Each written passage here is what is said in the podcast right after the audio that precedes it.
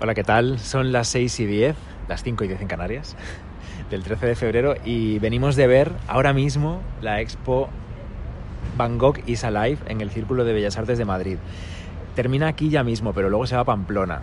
Entonces, es una exposición ¿Ya de mismo la que ahora hablaremos. Bueno, yo soy Bernardo Pajares. Y yo soy Juanra. ¿Y cuándo termina la expo interactiva? ¿Ya mismo que Termina el día 17, o sea que probablemente cuando estén escuchando esto, los Arte Compacters mm, ya no estén en Madrid, pero quizás estén en Pamplona. ¿O no? si es el domingo, termina el domingo, ¿no? No, termina el lunes. ¿Y hoy qué día es? Miércoles. Pues todavía pueden ir este fin de semana, pueden ir todavía. Y a lo mejor nos escuchan antes. Puede ser. Claro, hombre. Pero como esto es atemporal, como el podcast es atemporal, nosotros tenemos que estar preparados para que Atemporal, los pero damos la hora y la en el fecha. futuro. Sí, porque así la gente que nos está escuchando se fija en un punto del, del día y del año. Nosotros estamos en Madrid y nos hemos apartado en un rincón de cerca del Círculo de Bellas Artes, al lado de Cibeles, para poder grabar con tranquilidad y sin ruido. Y nos hemos escapado un poco del trabajo. Yo trabajo en el Prado, como sabéis algunos. Me dedico a atender las peticiones de los copistas y apoyo el archivo fotográfico. Y Juanra, habla un En- poco de qué trabajas tú. En el Prado y, y en la radio, ¿no? En Radio Nacional, te pueden escuchar también y todo. Eh, yo trabajo en el Prado también, trabajo en, en el servicio de exposiciones temporales. Y, y bueno, hemos visitado esta experiencia, esta exposición. Sí, porque se llama Van Gogh is Alive, ¿no? Van Gogh Alive Experience. Alive Experience. Bueno, teníamos ganas de, de conocer qué es esto que, que venden como una exposición de arte eh, distinta, ¿no? Algo como que reinterpreta la forma de entender y de enseñar y de visitar el arte. Y queríamos verlo. Hemos tenido alguna referencia de algunas personas que nos hemos cruzado por avatares eh, en algún momento del último año que nos contaban, bueno, sí, pues lo he visto en Madrid, no, yo en Sevilla, buah, y es alucinante, o otros que no piensan lo mismo, hemos tenido todo tipo de opiniones. Sobre todo que- buenas, porque es una expo que ha tenido mucha repercusión en medios, tiene mucha campaña publicitaria detrás, está siendo un éxito De visitantes, sí. y habíamos oído hablar mucho de ella. He leído la cifra en la página web que no está actualizada, la página web en parte de prensa, eh, se queda con la inauguración de Valencia.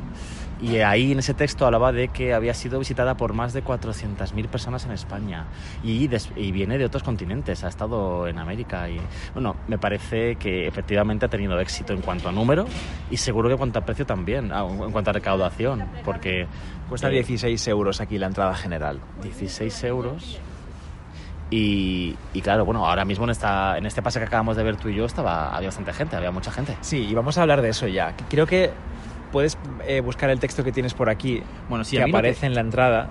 Y mientras tanto hablamos de la gente que había, porque eh, son varios espacios separados por columnas en el círculo y hay unos pubs para sentarte muy cómodos. Hemos pillado dos, por suerte, libres, y hay unos bancos. Entonces estaban los pubs llenos, los bancos llenos, y había mucha gente de pie. Hay gente que ha pagado 16 euros por estar viendo esto de pie, este espectáculo. Bueno, no, no, no, no es para estar sentado el espectáculo en sí. Tú puedes moverte por diferentes salas, hay tres espacios distintos. Sí, pero ¿para qué? puedes Para ver que de somos todos un poco, somos todos un poco, unas lonas. somos todos un poco baguetes, pero, pero eh, no es para estar sentado necesariamente. Bueno, lo que nos ha llamado la atención y por lo que hemos querido ir principalmente es porque hemos leído cosas como la que voy a leer a continuación, que es un párrafo que se extrae del apartado de prensa de su página web, pero que también está en, en la pared eh, de una manera parecida allí en, en nada más entrar. Ellos dicen, aventúrate a meterte de lleno en un mundo excitante. Olvídate de las ideas preconcebidas sobre las visitas tradicionales a museos. Deja a un lado el concepto de silenciosas galerías de arte, donde ver las obras desde la lejanía cambia cómo disfrutar del arte. Este párrafo yo tenía que ver de qué estaba hablando. También me gustaría ver en qué- a qué museo ha ido esta persona que ha escrito esto, donde la galería de arte es silenciosa y las obras se ven desde lejos, porque desde luego al Prado no ha ido. O no está pensando en el Prado, porque el Prado los cuadros los ves desde muy cerca. Incluso las meninas las puedes ver desde muy cerca si esperas un minuto o dos a que se vaya el grupo de primera línea. Y, y silencioso, pues lamentablemente, con todos los grupos y la gente que hay, pues tampoco lo es del todo. Era más silenciosa esta exposición. donde nada más entrar nos ha recibido una persona eh, que a grito pelado eh, te dice que te puedes sentar, que puedes hacer fotos si quieres y vídeos sin flash y que hay que estar en silencio porque si no molestas. Más silencioso que que te pidan silencio, pues no sé yo. Bueno, entonces hemos ido a ver esto porque este párrafo a mí me apasionaba. O sea, sobre todo la frase de ideas preconcebidas sobre las, las visitas tradicionales a museos. Está queriendo decirte, el museo es muy aburrido. Ven aquí que te lo vas a pasar teta. Eso que está diciendo, está, está haciendo eso, ¿no? Te, te dice, vente con toda la familia porque va a ser súper divertido. Sí, pero luego eh, vende humo, que es ahí donde vamos. Yo me he aburrido muchísimo. Ya está, ya lo he dicho. Resumiendo, lo que hemos visto es una salita de recepción donde hay reproducciones de las obras en una lona y reproducciones de cartelas en la misma lona. Obras. Sin citar. Obras que no están puestas en ningún orden específico, ni cronológico, ni tienen ningún sentido específico respecto a la exposición. Mencionemos algunas. Girasoles, eh, Van Gogh con la cabeza vendada por la oreja cortada, algún paisaje, eh, algún retrato, más autorretratos de él. Bueno, Bueno. pero esta enumeración parece que sean muchísimas obras y serán como unas 10. Sí. Y eh, bueno, no hay, no hay referencia alguna a dónde están los originales de esas pinturas, en qué museo se pueden visitar, créditos de las imágenes. que eso me llama mí mucho la atención. Yo que me dedico a la gestión de temporales, me llama mucho la atención cómo habrán conseguido eh, que no tenga que aparecer el crédito de la institución que ha hecho la foto o del fotógrafo eh, en ningún sitio, pero bueno. Y ah, después de ver estos cuadros reproducidos, hay una pequeña biografía ¿no? de Van Gogh. Y luego el texto este de propaganda de la propia exposición en la que ya estás. Y después, bueno, te recibe esta persona, te manda a silencio, te dice que puedes hacer fotografías, pillas un sitio eh, donde Si tienes suerte. O no, da igual. Y entonces comienza. ¿Y qué es lo que te presenta? Pues son 45 minutos de proyecciones de obras de Van Gogh en paneles. Sin. Bueno, con un orden más o menos cronológico que te van eh, presentando a través de unos textos que pasan bastante rápido en español y en inglés sobre su vida. Pues infancia, campo. Bueno, pero son unos textos excesivamente pequeños Sí. que ni siquiera te dan como para entender la vida de. N- En No, ningún nada. momento aprendes, en ningún momento. Aprendes más de los espacios en los que vivió, que sí que hace referencia a, a los jardines, a las plantas. Bueno, de hecho, la experiencia incluye, y se supone, eh, esta- este concepto de experiencia inmersiva incluye olores. Entonces han puesto como eh, a un tipo de olor eh, químico que, que recuerda a- en algo a flores.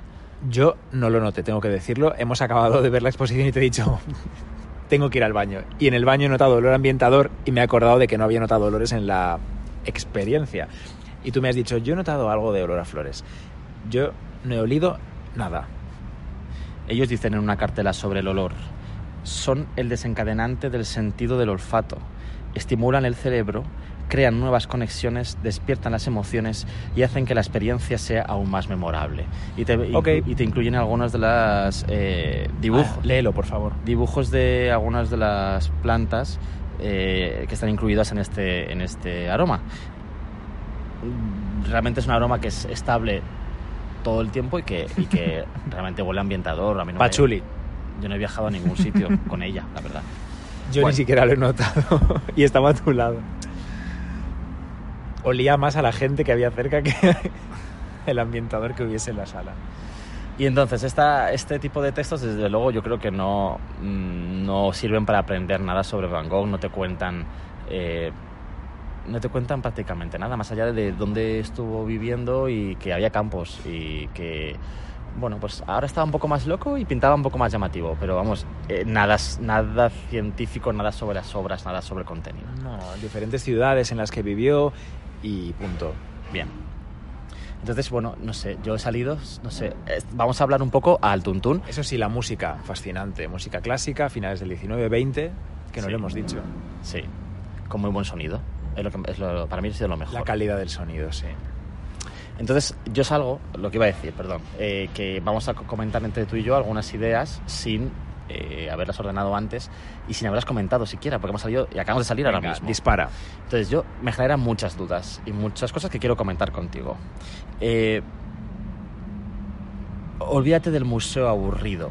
Vente al espacio multisensorial. Eh, realmente este tipo de instalación, este tipo de exposición, como ellos llaman exposición, que yo tampoco lo llamaría exposición.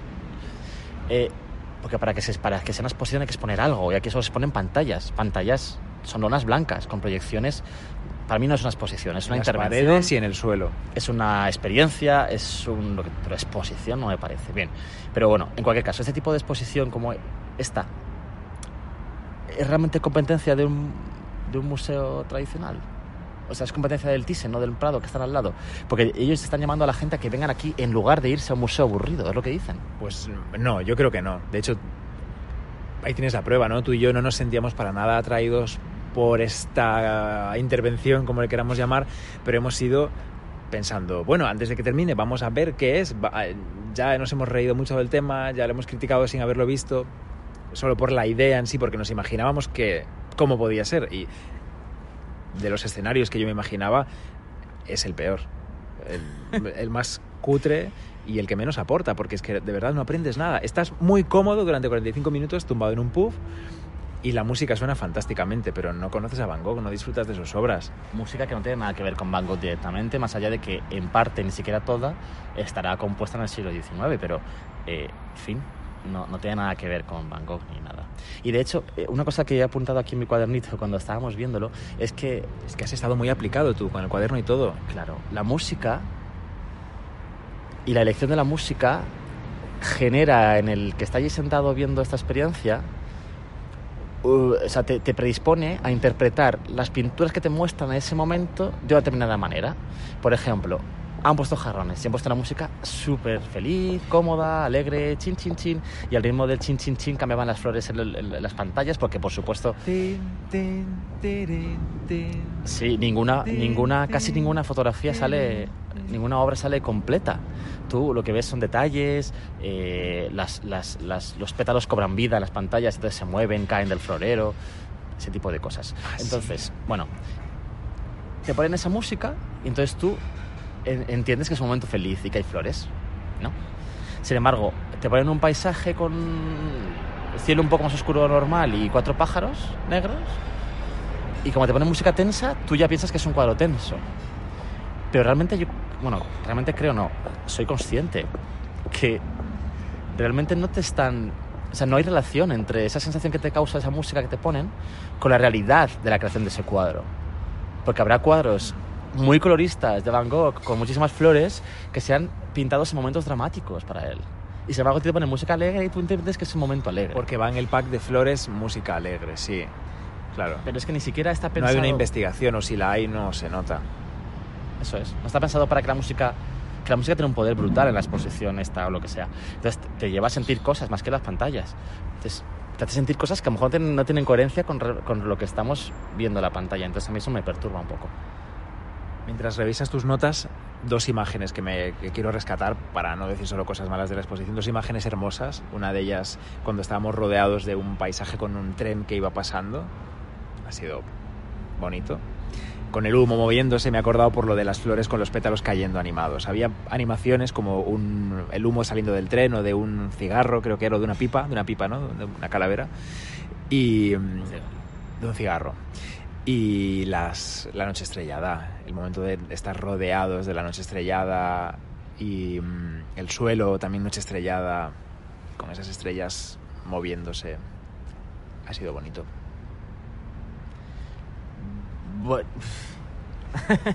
No lo sé.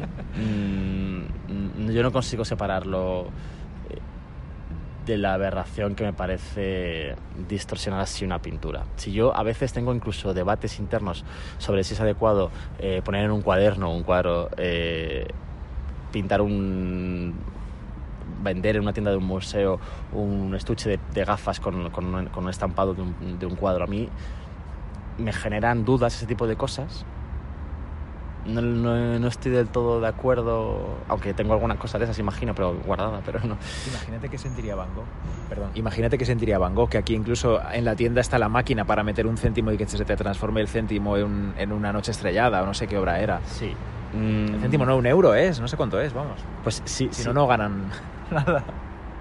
pues si genera dudas, incluso la presencia de una postal o de un cuaderno con esa foto, imagínate que, que si es bonito, pero el cuadro no es así, no, son, no tiene tantas estrellas, está, está cortado, pegado en muchas pantallas para que te rodee. Y que, que es que no entiendo, no, entiendo, ¿por qué tiene que ser un cuadro? ¿Por qué no crean algo nuevo? ¿Por qué no crean unas imágenes de estrellas? Cuando, ha habido un momento en el que, sin venir a cuento, de repente nos han metido en el espacio estelar alrededor de mm, gala- galaxias y estrellas real, bueno, reales, no sé, hechas ordenador, como sea, que no salían de un cuadro. Y ha sido mucho más bonito. ¿Por qué? Porque no, bueno, yo al menos a mí no me ha molestado, porque era una cosa que no, es, no existe, lo han creado para el momento. Pero ¿por qué tienes que poner un cuadro, multiplicarlo por 50, quitándole elementos, porque si no, no te queda bonito? Y entonces crees la experiencia. Sí, claro, hay una experiencia. Y es bonito. Y seguro que, de verdad, yo estoy seguro que mi madre viene y le gusta. Estoy seguro. Pero también estoy seguro que mi madre sale de allí y dice, no he aprendido nada. Me ha parecido bonito, pero no he aprendido nada. Ya, es que no entiendo, o sea, no sé qué ha visto la gente que ha venido a ver este Bangkok Experience, a live, que no he visto yo, porque em, son proyecciones en pantallas con una música, punto. Con cuatro textos que te hablan de cuatro momentos de su vida muy puntuales para que te ubiques un poco y ya está. Oye, y entiendas un poco sus cambios. si a alguien a quien le ha gustado y nos ha, ha llegado a escucharnos hasta este punto sin cabrearse o cabreado, Ya nos han dejado de seguir. que nos lo cuenten. Que, que es que, a ver, no estamos cerrados a nada ni nada, ¿eh? Ni, ni- ni pensamos que nuestra opinión esté por encima de la verdad, ni, del, mm, ni de la verdad, ni del bien, ni del mal, ni de lo que cada uno pueda pensar. Pero, bueno, yo, es nuestro podcast y damos nuestra opinión, faltaría más. Pero que nos cuenten qué piensan. Mira, ni el color está mm, bien reproducido en todas las pantallas, porque cada, en cada una el mismo cuadro estaba de manera distinta, evidentemente. Vamos, es imposible, diría yo, que con un proyector de estas características o con 15 o 18 se consiga tal. Los cuadros nunca se pueden ver enteros, como he dicho antes. Te muestran diferentes cuadros o fotos de diferentes cuadros a la vez en muchas pantallas y, y se van a la vez también de tu vista, por tanto no ves todos, ves tres. En fin, es que es, es que transformar unas obras de arte en, puro entretenimiento. Es, es desmontar, descuartizar obras de arte, vaciarlas de cualquier contenido, porque no hay ningún contenido en ellas para aquí, para esto. Las coges, le quitas el contenido, la destruyes estéticamente y formalmente y compositivamente y de todo, y la repartes en un espacio que puede llegar a impresionar a alguien. Yo me he acordado mucho, mientras estaba viéndolo, del Jardín Infinito de Álvaro Perdices, que se expuso en el Museo del Prado y después seguro en Bilbao y en más sitios, no, no sé, en Londres, por ejemplo, ha estado también, que es una pieza artística de características técnicas muy similares, eh, que se, creó para el, para el Museo del Prado precisamente con motivo de la Expo del Bosco.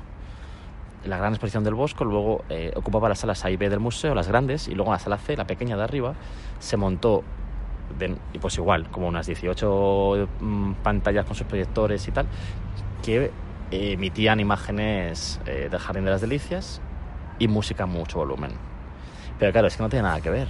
Además tenía una música compuesta específicamente para la exposición El Jardín Infinito, creo recordar, ¿no? Claro, esto era, era una obra de arte. Es decir, unos artistas, él, Álvaro Perdices, el, el artista, un cineasta y un compositor o dos de música, se juntaron, un equipo, para, en base al Jardín de las Delicias, una obra eh, maestra de la pintura que estaba expuesta, original, estaba expuesta un piso más abajo, o sea que quien entraba allí ya la había visto delante de sus ojos a menos de un metro en la exposición. Bueno, pues en base a esa, obra maestra que se exponía ahí abajo, ellos crearon una obra de arte nueva. Entonces estuvieron durante meses creando, recortando figuras, creando espacios fantásticos en base al Jardín de las Delicias, componiendo música espesa para él, creando una obra de arte nueva. Es decir, que hoy los artistas tienen como partes de sus mm, técnicas está evidentemente la videoinstalación, el sonido, la creación de ambientes, todo eso está como parte de las creaciones artísticas actuales y eso es lo que se hizo aquí una obra de arte con esos medios técnicos nuevos. Pero esto no es lo que es, lo que acabamos de ver no es eso, no es una obra de arte hecha con técnicos, eh, con, con sistemas técnicos novedosos, está, no es una obra de arte esto, es una es una intervención, es que no es, no es lo que es pero no es una obra de arte, desde luego, no tiene nada que ver con el Jardín Infinito, No. por ejemplo. No. Es lo equivalente pues no sé, a lo que podríais ver, lo que podríamos ver en un parque de atracciones si hacen una proyección de, pues imagínate en la Warner, si hacen una proyección eh, que tenga que ver con algún personaje de, de Warner Bros. en una, en una sala rectangular gigante con pantallas y vas viendo pues eh, imágenes de diferentes eh, pelis animadas de, del Pato Lucas, yo qué sé, de, de Porky. Es eso, es lo mismo, porque aquí ni, si- ni siquiera eh, ves con atención los cuadros, no, no hay tiempo para pararte en ninguno, va al ritmo de la música, como decías tú, apareciendo y desapareciendo, al ritmo de la música. Por momentos tiene una belleza visual y sonora y hay momentos en los que ni siquiera eso. Te puedes echar una siesta agradable, puedes disfrutar de los colores, que como tú dices son diferentes según la pantalla que mires. Y ya está, me parece caro eh, pagar 16 euros para 45 minutos. A la salida hay un pequeño taller de eh, aprende a dibujar en el auditorio, Sí que es un taller, es una en el proyección. teatro. Sí, es una proyección de dos pantallas más en las que proyectan unos vídeos, no sé por qué motivo, de cómo aprender a dibujar. Es que no tiene una conexión con el, con el Bangkok. Sí, el jarrón de girasoles que hay en el escenario. Correcto, correcto. Sí. Tenemos que ir tú y yo a ver la expo que se ha inaugurado ya, ¿no? Sí, de Bill Viola en la Fundación en Espacio Telefónica. Eh, artista contemporáneo que utiliza las nuevas tecnologías y pantallas. Yo vi una super macro exposición que hubo en el Guggenheim de Bilbao, de Bilbao suya, y, y aluciné, me gustó muchísimo. Hay obras más impactantes que otras, pero el- sus intervenciones son brutales, increíbles. ¿Hasta cuándo está? A ver si podemos ir a verla. Hasta mayo, sí, sí. Vale. Iremos más tarde que pronto y así podemos aconsejar a la gente que vaya eh, antes de que se termine como en este caso. Y si este. habéis ido ya, pues nos contáis en Bueno. Arte Compacto, en Twitter o en Instagram, o en Sí. Facebook o donde queráis. Eh, En cualquier- Me siento un poco, perdón, di- No, di- di- te iba a decir que me siento un poco como si fuésemos tú, Juan Ray y yo, eh, Martin Scorsese, criticando las películas de Marvel. en plan cascarrabias. Y creo que no somos tan cascarrabias tú y yo, pero estamos sonando un poco así hoy. Yo un poco, yo un poco. No, yo creo que simplemente está bien que volquemos nuestra opinión, ¿no? Eh, sin más. Sin- sin- de verdad que no creemos que nuestra opinión valga más que la de los demás, pero es que es nuestra opinión y la decimos y ya está. Nos encantará que alguien piense lo contrario y que nos lo diga, porque casi nunca nos escribís nada. Y bueno, pues es que es eso, es Por cierto, van a poner pantallas, estábamos comentándolo antes de empezar a grabar, en la sala del Bosco del Museo del Prado. Bueno, eso leímos el otro día en el artículo del País publicado por Pello. Pello. Riaño, eh, respetado periodista. No sé si os parece lo mismo, si no, abrimos el debate. Es lo mismo que pongan pantallas en la sala del Bosco para conocer los detalles del Jardín de las Delicias, del carro de heno, bueno, de los trípticos del Bosco. Bueno, no, no es lo mismo. El debate queda abierto. Ya, ya la cierro yo. No. no, bueno, a ver, simplemente yo creo que todo lo que rodea una obra original y que complemente la visita no es lo mismo. Ya, pero eh, el Jardín Infinito de Álvaro Perdices y su compañero, si fue al Bellas Artes de Bilbao o a la National Gallery de Londres, no estaba completando al Bosco ya, porque el Bosco seguía en el Prado y, su montaje se fue. Bueno, pero es que eso es una creación artística en sí misma, es una obra de arte en sí misma que puede viajar si le da gana, no es lo mismo. Y en este caso de pantallas explicativas alrededor de un cuadro original que está al lado, pues es que es una cosa distinta, es, es un medio didáctico, es un, es un medio de difusión, no es lo mismo. ¿Que responde a lo mismo? Pues puede ser. ¿Que responde a las ganas que tiene la gente de ver pantallas? De, es que las pantallas de- nos atraen. Sí. Va a ser divertido ir a la sala del Bosco cuando estén estas pantallas y ver cómo la gente se acerca a las pantallas como moscas a la luz, en vez de ir al tríptico, que así también está bien porque lo liberan un poco. Ya veremos cómo funciona. Pero en cualquier caso, mm, de la gente, si tanto la trae la pantalla, ya pueden ir más al cine. Y menos a este tipo de cosas tan caras. ¿No? Que te cuentan más cosas en el cine que aquí, yo qué sé. Mm, Pues sí. Bueno, no sé. Ya está.